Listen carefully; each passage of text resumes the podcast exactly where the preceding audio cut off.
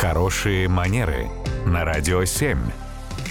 Татьяна, доброе утро. Доброе утро. Доброе утро, Татьяна. Здесь вопрос от нашей слушательницы Надежды. Вот предоставлять гостям э, список пожеланий по подаркам своим, ну, например, к дню рождения. Как можно намекнуть человеку? Вот, ну, что ты хочешь? Ты понимаешь, что этот человек может тебе это подарить, а тебе как-то надо тактично об этом рассказать. На самом деле все очень сильно зависит от того, в каком контексте мы общаемся, какой повод, насколько он основательный. Это первый момент. Второй момент, достаточно сильно все зависит от того, в каких мы отношениях находимся, насколько они близкие у нас. А, и все еще, наверное, зависит от культуры и от специфики какой-то традиции. Потому что в некоторых регионах, странах это совсем грубо взять и откровенно в лоб сказать уважаемым гостям, что мы, значит, от вас ждем первое, второе, третье, четвертое, выбирайте.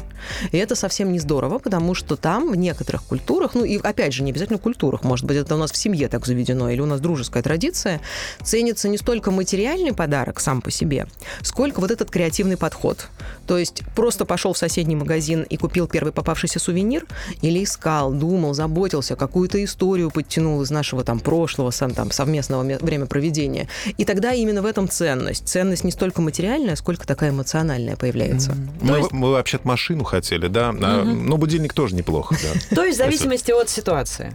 И от ситуации, безусловно, все зависит, и от того, а какие цели мы, собственно, преследуем, если совсем честно, да, либо я хочу просто хорошо провести время, ну и в целом там, кто, кто что принесет, ну и хорошо, да, лишь бы пришли мои дорогие любимые люди, и я уж не буду критично оценивать, машина это или будильник.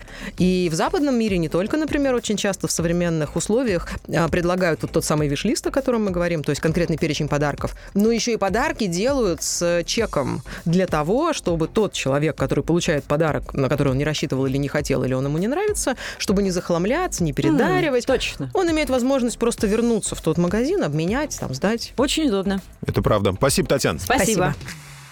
Радио 7.